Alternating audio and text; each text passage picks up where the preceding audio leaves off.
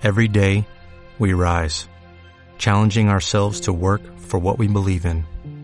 At U.S. Border Patrol, protecting our borders is more than a job, it's a calling. Agents answer the call, working together to keep our country and communities safe. If you're ready for a new mission, join U.S. Border Patrol and go beyond. Learn more at cbp.gov/careers.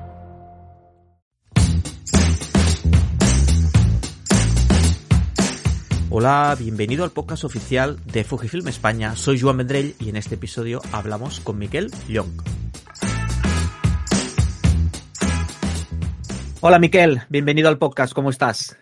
Hola, buen día, Joan. Bien, bien, muy bien. El primer tema que, que mm, te quiero preguntar es, eh, ¿es la fotografía la que te lleva a la montaña o es la montaña que llama más a la fotografía? Esta, esta respuesta es fácil. no, es la montaña la que me lleva a la fotografía. Uh, yo antes que fotógrafo fui montañero, alpinista, mi juventud, uh, en mi juventud, vaya, eh, dediqué mi tiempo, no exclusivamente, pero muy intensamente a hacer actividad en montaña. Bueno, empecé a escalar uh, de muy joven, a los, bueno, muy joven, ahora empieza la gente muy joven, pero es igual. En mi edad era muy joven, o sea, tenía que ir a escalar sin que mis padres se enteraran, porque no, no lo veían. No te dejaban. No, no, no, no lo veían como una actividad demasiado.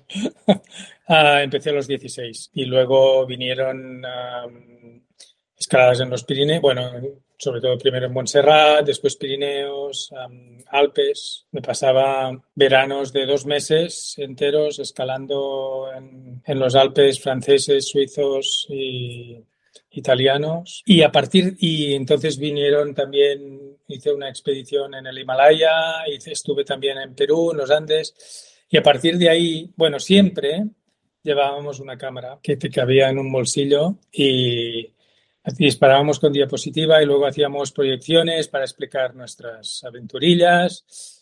Esto lo profesionalizamos entre comillas un poquito porque no ganábamos dinero, pero sí que, bueno, hacíamos audiovisuales con más de un proyector y, y a partir de aquí uh, mi interés por la fotografía fue creciendo. Entonces me fui a vivir una temporada en Estados Unidos en donde también estuve haciendo montaña pero ya me había comprado mi primera cámara reflex.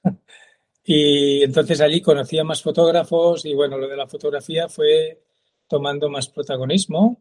Y, y de aquí, bueno, mm, en un momento dado decidí que no quería trabajar porque trabajaba también en el ámbito de la montaña, trabajaba en estaciones de esquí, entonces um, hubo un momento en que decidí que quería estudiar fotografía, pero esto fue tarde, ¿eh? ya a los 27 o 28 años.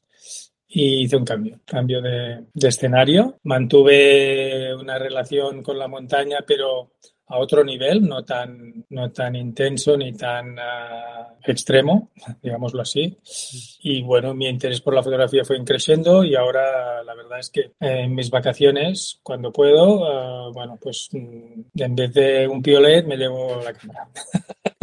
Y, y, cuando fuiste a Estados Unidos, eh, realmente fuiste allí buscando montaña, ¿no? Entiendo. Es decir, bueno, era, sí, era, la... era, era algo yo, yo, trabajaba cuando era joven, trabajaba en Andorra, pero estaba por temporadas, ¿no? O sea, en invierno subía a Andorra, luego hacía trabajos temporales en, todo tipo de, o sea, en Suiza, en, aprovechábamos que estábamos en Suiza haciendo montaña para luego buscar trabajo para en otoño, haciendo la vendimia, hacía trabajos temporales de todo tipo. Y lo de la idea de ir a Estados Unidos es algo que, bueno, fue como un sueño que se fue materializando o, con cierto tiempo y hicimos algo que ahora sería imposible y es que fuimos con billete de ida solamente, ¿no? O sea, íbamos para allí con la idea de pasar un tiempo eh, que no sabíamos cuánto tiempo sería, pero bueno, yo me llevé, pues sí, material de escalada y de hecho, y material de fotografía.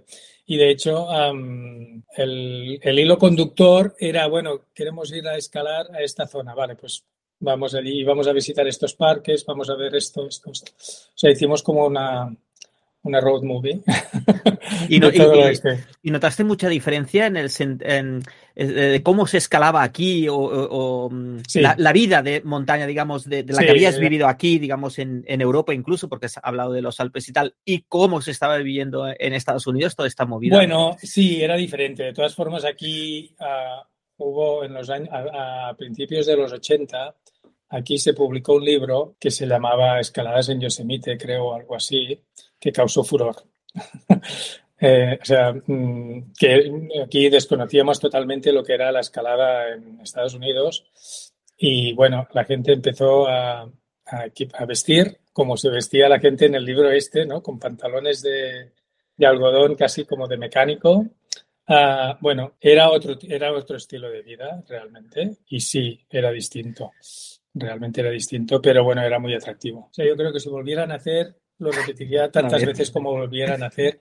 Cambiaría algunas cosas, por supuesto, pero esto, o sea, el hecho de poder decidir de, bueno, ahora aquí no tengo nada que me retenga y me voy, a, tomo el avión y me voy a un país y tenía estas ganas de, yo estaba siempre, bueno, subí a Andorra, pasaba una temporada allí, volví aquí, aquí no tenía casa, estaba en casa de mis padres todavía, pero es, es donde menos vivía, o sea, cuando íbamos a montaña dormíamos eh, en campings o al lado del coche, ¿no? O sea, no teníamos una furgoneta, que ahora es el, es el sueño de todo escalador joven.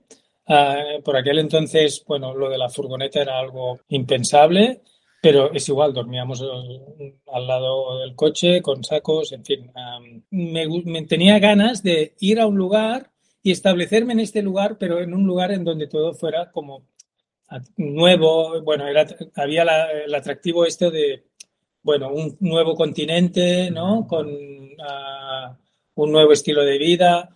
Realmente era, en aquel entonces era relativamente fácil, incluso sin tener permiso de trabajar, poder trabajar relativamente, ¿eh? no, no digo que fuera muy fácil. Yo conseguí incluso un permiso de trabajo para trabajar en la estación de esquí, pero bueno, la idea esta de vivir una experiencia en otro país con que tampoco es que sea una cultura tan distinta de la nuestra, no, no es como ir a Asia o África, pero bueno, uh, era, era súper atractivo. Y entonces, bueno, las montañas en aquel entonces fueron realmente el anzuelo para que yo fuera allí. Pero ya estaba, o sea, el tema de la fotografía se estaba gestando. Entonces, conocí a fotógrafos que eran fotógrafos profesionales y bueno, a, cuando yo, o sea, al cabo de dos años y medio decidí, no, quiero estudiar fotografía, voy a dejar el, el esquí, voy a dejar la, no, no, voy a dejar la montaña, pero sí quiero dejar, quiero dedicarme más profesionalmente al, al mundo de la fotografía. Y así es como nació y luego por supuesto que cuando empecé a estudiar fotografía, mis, uh, gustos por la fotografía fueron cambiando mucho. O sea, descubrí un nuevo mundo, ¿no? La soledad, ¿qué, qué, papel juega en, tu trabajo, a lo mejor en, tu vida? Eh, ¿Es algo que eh, busques cuando vas a la montaña? Uh, sí, a ver, mmm, no es que, sí, yo creo que el, el trabajo de fotógrafo no deja de ser un trabajo bastante solitario en general. No siempre, porque muchas veces te rodeas de gente, pero uh, cuando vas a, a, ciertas zonas en donde quieres retratar paisa paisajes o, aunque no sean paisajes, es igual. Uh, es como un trabajo de un poco introvertido, o sea, tú no discutes con nadie si quieres, o sea, te dejas llevar, sencillamente no tienes que dar explicaciones de por qué quieres ir a un lugar, por qué quieres pasarte dos horas o tres horas retratando algo que, en el que tú le has visto algo y nadie más le ve, ¿no? O sea, no en, en, este sentido, uh, esto es solitario, yo creo, y tiene que ser solitario. Es muy distinto cuando haces esto acompañado de alguien. No digo que sea ni peor ni mejor, es distinto, pero yo necesito de estos uh, momentos. Es como mi meditación, en cierto modo, ¿no? Un poco es, son mis momentos en los que tengo, no tengo que contestar al teléfono, no tengo que explicar uh, pues eh, no sé, dar explicaciones de nada de por qué estoy haciendo aquello, sencillamente me dejo llevar. Y esta sensación, bueno, la tengo, la he tenido y, me, y la seguiré teniendo. Me gusta. Aún así, para mí, o sea, eh, los trabajos que intento, los proyectos que intento realizar en fotografía, si solo son de paisaje, no tienen no tiene mucho sentido, ¿no? Me gusta eh, interrelacionarme con, con, los personajes que de algún espacio, ¿no? De, alguna zona. O sea, necesito uh, de alguna forma que el aspecto humano uh, entre uh, se interrelacione con, con mis espacios. No sé, es algo que si solo veo en un trabajo solo veo paisaje, me interesa, pero hasta cierto punto, ¿no? Me interesa mucho y lo encuentro mucho más interesante cuando veo que hay uh, una relación con el aspecto humano, más humano de, de, un espacio. O sea, me gusta que, que interactúen uh, la, las, los espacios y las personas. Uno de tus últimos proyectos, si no tengo mal entendido, es Ciudad del Silencio, que es sí. ciudad, ciudad, del Silencio, ¿no? Silencio, sí. También, leyendo un poco el título, es como también algo de gira a, alrededor de la soledad, ¿no? También, porque estamos bueno, en una ciudad que es un, un, lugar donde hay ruido, hay mucha gente, pero ciudad del, del, silencio, ¿no? Es como ese juego, ¿no? Sí, sí. Bueno, en realidad este es un proyecto que salió por el confinamiento, ¿no? O sea, fue motivado por el momento este del confinamiento. Al principio, cuando, uh, bueno, nos dijeron que teníamos que quedarnos en casa, yo me quedé en casa también. Pero cuando llevaba una semana recibí una llamada de un compañero que me decía, bueno, he conseguido un permiso para poder ir a, al hospital a hacer fotos de esto, no sé qué y tal. Y aquí yo ya empecé a, a darle vueltas al tema, ¿no? Se entendió como algo de decir, bueno, no puedes quedarte aquí. Yo ya, de hecho, antes, poco antes del, de que nos confinaran totalmente ¿eh? o de que fuéramos confinados totalmente, había empezado a hacer fotos de paisajes urbanos sin gente, ¿no? Porque es lo que había, ¿no? O sea, había como un semi-confinamiento y, entonces, bueno, esto me atraía, eh, ver la ciudad de esta forma distinta. De alguna forma, para mí era esto es una oportunidad de poder hacer unas fotos como a mí me gustaría hacer de una ciudad, pero que nunca puedes hacer, ¿no? O sea, te puedes plantar en medio de la calle porque no van a venir coches, ¿no? O sea, no pasa nadie y, y, hacer fotos de esto. Puedes, no tienes que esperar a que no pase nadie para hacer la foto porque ya no pasa nadie, ¿no? En fin, había todo una...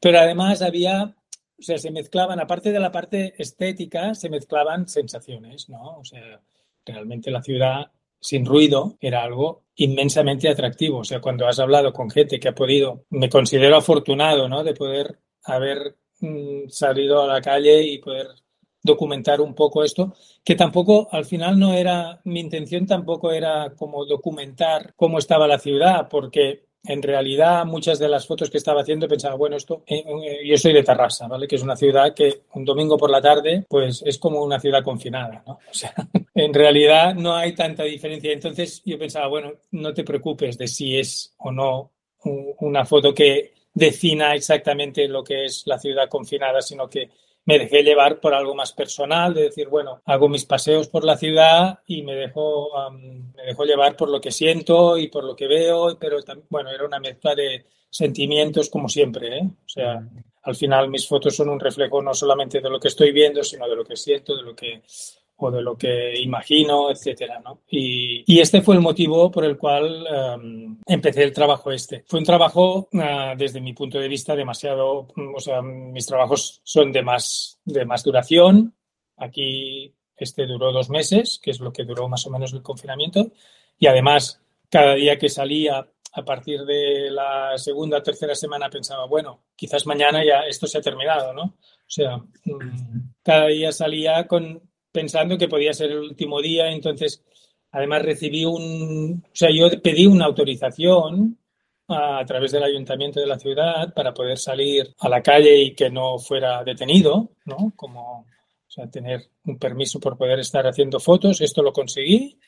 Pero además me dijeron, bueno, y vamos a hacer una exposición de esto. Digo, bueno, las fotos no están hechas, ¿no? Es como muy, es una responsabilidad un poco Dice, no, no, pero uh, confiamos en ti y, nos interesa mucho el tema y tal. Digo, vale, vale. Entonces había como un, compromiso, ¿no? Que, que, me presionaba de decir, bueno, necesito conseguir un trabajo que sea digno de exponer, ¿no? Y bueno, y normalmente, o sea, mi proceso es no tengo demasiado, no pienso demasiado en lo que uh, en lo que voy a hacer, sino que me dejo llevar un poco más intuitivamente y cuando empiezo a tener unas cuantas imágenes de algún lugar que por, por la razón que sea um, me ha interesado fotografiar, dejémoslo así.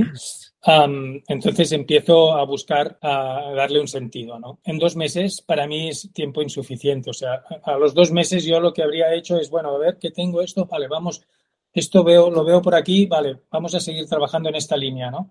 Bueno, esto era como, en este caso es imposible. De todas formas, mm, bueno, estoy contento de no haberme quedado en casa y haber salido y poder haber hecho un trabajo que posiblemente sea irrepetible, por lo menos en las mismas condiciones en que se hizo este, ¿no? Veremos, esperemos. Que no. Esperemos, esperemos. Esperemos, sí, esperemos que sea así.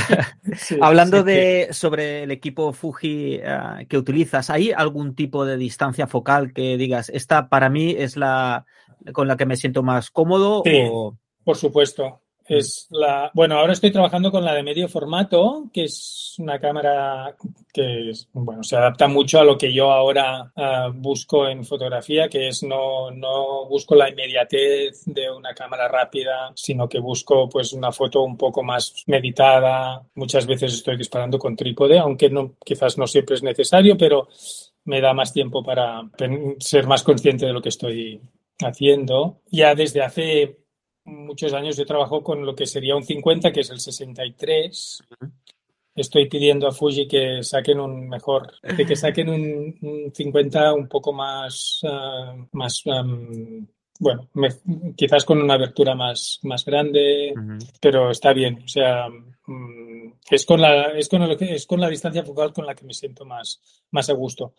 ¿Por qué? Mm, no porque sea la visión normal, que es lo que dicen, sino porque es la distancia que me, o sea, con los, con los paisajes um, a veces necesito un poquitín más, puede ser, utilizo también un 45 y también tengo un 110, o sea, lo que equivale, equivaldría a un 35 y un 85, ¿vale? Pero al final uh, la distancia este del 50 me permite, o sea, es un objetivo que te permite eh, si quieres tenerlo todo enfocado en todos los campos, planos, te lo permite. Si quieres hacer un desenfoque, te hace unos desenfoques que están bien. Para el retrato, para mí es la distancia uh, genial con la que todavía puedes dialogar con el sujeto y, te permite pues mostrar algo de contexto, pero um, también te permite desenfocar, en fin, no sé, es un es la distancia con la que me siento más cómodo y realmente es el objetivo que más utilizo.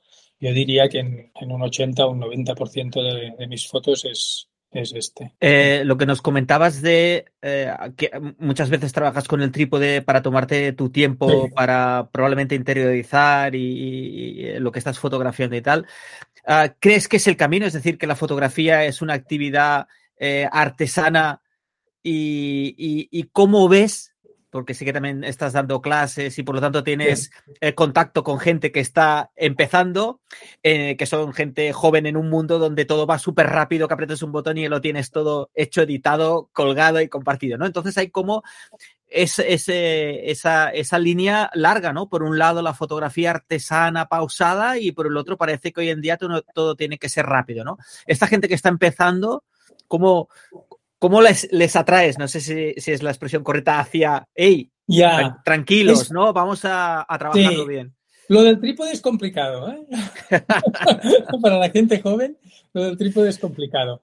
Pero, pero en cambio, hay, vuelve a haber una, ahora unas ganas de disparar en analógico. No es mi caso que lo sigo haciendo de vez en cuando, pero yo ya, por, suer por suerte, o no sé decirlo por qué, pero bueno, sí, porque tengo una edad, me he pasado más de media vida uh, disparando en analógico, entonces no, no tengo esta, neces esta necesidad, pero entiendo perfectamente que el que no lo ha probado nunca sienta curiosidad por hacerlo y, y, tiene, tiene su encanto el hecho de que dispares una foto, no puedas verla y luego tengas que esperar y, y ver un resultado.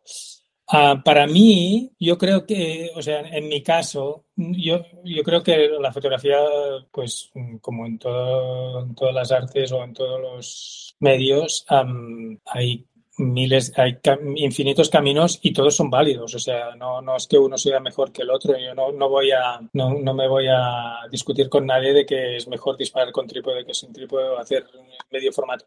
Depende de lo que estés buscando. O sea, es evidente que hay ciertos tipos de fotos que con trípode mm, se te escapan, o sea, no sería imposible. Pero yo estoy en un punto desde hace un tiempo en que, bueno, prefiero, me, disfruto viendo pues esto, ¿no? Una foto que está bien encuadrada, que hay cierta estética que valoro, ¿no? no todo es estética, ni mucho menos, pero hay cierta estética que valoro. Entonces, este tipo de, o sea, el medio formato con trípode, o, o sea, en que todo está en su lugar uh, me funciona. De hecho, voy a ver exposiciones, cuando hay un festival voy a ver exposiciones y sin saberlo, o sea, al final acabo, resulta que las fotos que más me gustan son, la mayoría resulta que están hechas en cámara de gran formato, ¿no? Entonces, bueno, esto te da que pensar, ¿no? decir, bueno, es que realmente te gusta este tipo de, o sea, en que hay un tratamiento de, del color, hay un, hay un cuidado por la composición, uh, por la luz, etcétera. Todo esto para mí tiene un valor, lo tiene. Y, normalmente, quizás a veces soy un poco demasiado esclavo de esto, pero intento no serlo mucho, pero reconozco que puede ser perjudicial en algún momento porque se te... Pues por eso, ¿no? Porque hay fotos que están hechas esporádicamente y que son fantásticas y, que también mm, está bien tenerlas.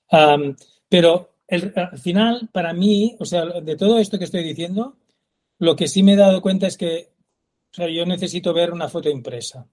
Entonces, no, no disfruto, para mí es el mejor momento. O sea, es el momento más, diría, más emocionante casi de, del el primer momento en que tú ves tu resultado, o sea, el resultado de una foto, de una captura impresa en papel. Luego pueden venir marcos, exposiciones, todo esto, para mí ya va a menos, es ir a menos. O sea, el momento este en que voy a un laboratorio, porque no, tengo, no, puedo imprimirme yo, no tengo, ni, no tengo una impresora decente para imprimir mis fotos, pero además me gusta cierto tamaño, ¿eh? o sea que sería complicado. Pero este momento de decir, wow, ver el trabajo impreso, para mí es la mejor recompensa del trabajo hecho antes uh, para conseguir esto. Enseñando algunas fotos impresas, yo creo que es fácil convencer a alguien de que merece la pena hacer este esfuerzo, ¿no? O sea que está bien ver fotos, o sea, consumimos cantidad de imágenes por teléfono y por pantallas pequeñitas, pero al final es como, bueno, ah, es un, hay una saturación también, ¿no? Y es como, Uh, la foto impresa, bueno, pues te paras, te la miras, en fin, es, le dedicas más tiempo, ¿no? O sea, hay un. difícilmente uh, te estás dos minutos mirando una foto uh, en un teléfono, ¿no? Mm. aparte del tamaño, etcétera. Entonces, si consigues transmitir esta, este placer, ¿no? Que para mí es un placer, es un de ver una buena foto impresa, lo demás uh, es fácil. Es fácil. Creo yo. ¿Y tienes algún proyecto en el que estés eh, trabajando ahora que quieras, que quieras destacar o comentar? ¿Algo? Sí, sí, estoy. Sí, llevo como un. casi un par de años, lo que pasa es que solo estoy, solo estoy trabajando en él los veranos, llevo dos veranos. Sobre todo, de momento ha sido en Francia. Es un proyecto que nació a partir de un taller que hice uh, en un lugar que se llama La Babouche. Hice un taller con Vanessa Winchy, que es una fotógrafa inglesa. Se hizo, el taller se hizo en el año precisamente del, de la pandemia, en 2020, uh -huh. ¿vale? Entonces, allí, allí un poco fue como la semilla. Empecé a sacar fotos en un... Había un lugar, un río, en donde la gente iba a bañarse o a pasar el rato. Y a partir de este, de este lugar, que tenía como cierta yo creo que tenía cierta magia por, por, dos, mm, por el momento en que habíamos vivido del confinamiento, ver esto, era como un renacer un poco, ver que, bueno, o sea, allí parecía que la, la pandemia no, no, existía, ¿no? De ninguna forma, y esto fue como un, cierto alivio, ¿no? Pero al, al, mismo tiempo, bueno, me gustó el lugar y, y, esto fue como decir, bueno, pues quizás hay un filón a explotar aquí, hablar un poco. Es algo tan simple, ¿no? El hecho de, de poder disfrutar del de, agua de un río es algo que veremos tal como van las cosas, veremos si en el futuro esto será posible o no. También es un tema que podría dar mucho de qué hablar. Uh, es muy básico, ¿no? O sea, no, necesitas prácticamente nada y en cambio uh, nos sigue gustando. Se ha hecho desde hace miles de años o cientos de años y se sigue haciendo y nos gusta, ¿no? Y entonces, bueno, es un lugar en donde Uh, me gusta porque hay naturaleza, hay uh, gente, o sea, puedo combinar retratos, puedo combinar uh, paisajes, puedo, en fin. Yo diría que el trabajo no ha llegado a un punto todavía muy maduro. Estoy todavía como muy indeciso en qué, en cómo va, aunque tengo muchas fotos, pero hay un tema que estoy trabajando ahora que es haciendo una gran selección de ellas y voy a imprimirlas, como no, pero en pequeño, en trabajo de para poder trabajar, o sea, y poder hacer un poco de edición y ver un poco ¿Hacia dónde vas? Sí, exactamente. Me dejo llevar mucho más por mi, mi mis instintos más uh -huh. uh, naturales de, de ir a los lugares porque me tengo como cierta, cierto interés en descubrir nuevos lugares y entonces, bueno, cuando encuentro alguno en donde me encuentro a gusto y hay como un cierto interés en él, bueno, a partir de aquí... Vas creando. Se, se crean historias, sí, sí, sí. Miquel, muchísimas gracias por, por, tu tiempo y por compartir este ratito aquí en el, en el podcast de Fujifilm. Muchas gracias a ti, Joan. Uh, un gusto, un placer.